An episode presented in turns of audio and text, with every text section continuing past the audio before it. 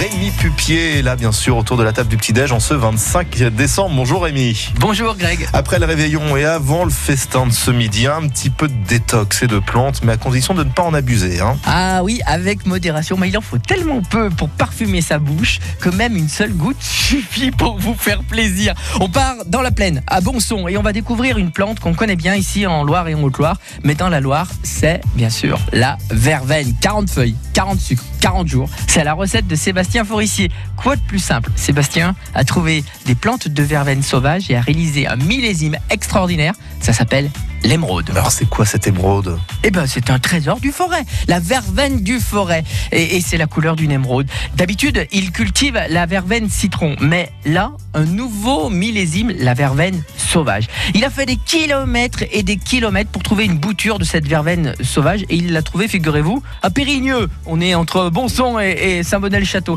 Sa maman a été émerveillée dès que ses yeux ont, pétillé, peut-être comme des émeraudes, quand il a, elle a senti euh, cette, cette fameuse verveine sauvage qui lui rappelait tant de souvenirs.